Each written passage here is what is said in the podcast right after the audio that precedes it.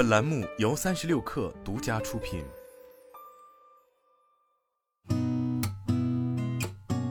八点一刻，听互联网圈的新鲜事儿。今天是二零二三年八月十号，星期四，早上好，我是金盛。库迪咖啡官方微博发文宣布，海外首店于韩国首尔开业。据记者了解，库迪咖啡在海外将采取直营、联营和区域合伙人的模式进行，同时启动全球合伙人招募活动。美的集团公告，公司正在对境外发行证券 H 股并上市事项进行前期论证。在符合境外监管机构相关要求的前提下，本次拟发行规模预计不超过发行完成后公司总股本的百分之十。科大讯飞正式发布新一代旗舰款智能办公本 X 三，讯飞智能办公本 X 三系列售价为四千九百九十九元起。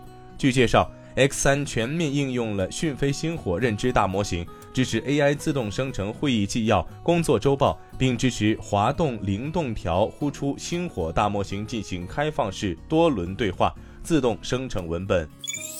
量贩零食品牌零食很忙战略投资恰货铺子数千万元，双方将共同开发全国市场。除了资金支持，零食很忙还将向恰货铺子开放运营体系、管理经验、供应链资源等。据美国科技媒体消息，TikTok 聘请了两位曾在亚马逊和 Meta Platforms 工作过的零售业资深人士，帮助其美国电子商务业务。与此同时，据一位知情人士透露，TikTok 的美国电子商务总经理桑迪·霍金斯即将离职。台积电表示，因应先进制程强劲市场需求，高雄厂确定以两纳米的先进制程技术生产规划。台积电目前两纳米生产基地已规划竹科、中科，后续若高雄纳入，将是两纳米拥有三个生产基地。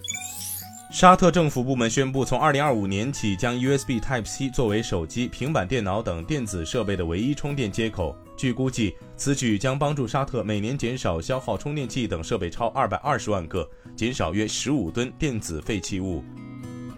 今天咱们就先聊到这儿，我是金盛，八点一刻，咱们明天见。